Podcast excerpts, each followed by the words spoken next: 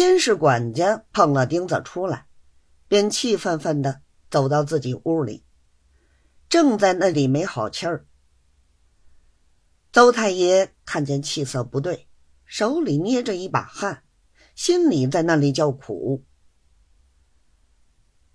后来停了一会子，周老爷出来，拿信交给了他，说明原委。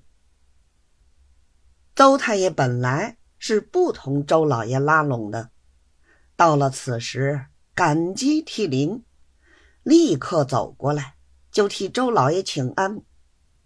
从前已经打听明白，周老爷是才国班的知县，他就一口一声的赶着喊唐翁，自己称卑职，连说卑职蒙唐翁栽培，实在感激的了不得。又同管家大爷咬耳朵，说他自己不敢冒昧。意思想，今天晚上求唐翁赏光，到雅叙园叙叙。管家替他代答。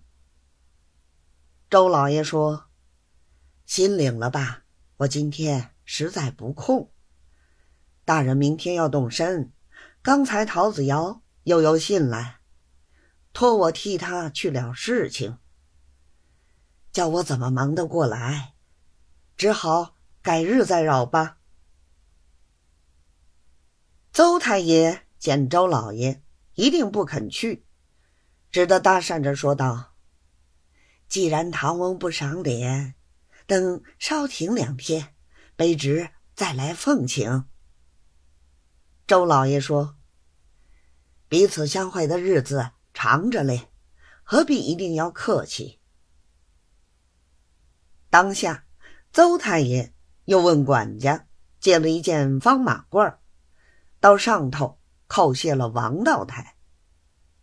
王道台不免勉励了两句，叫他好生当差。邹太爷站着，答应了几声是，退了下来。次日又到东阳码头上恭送，回来自往制造局投信不提。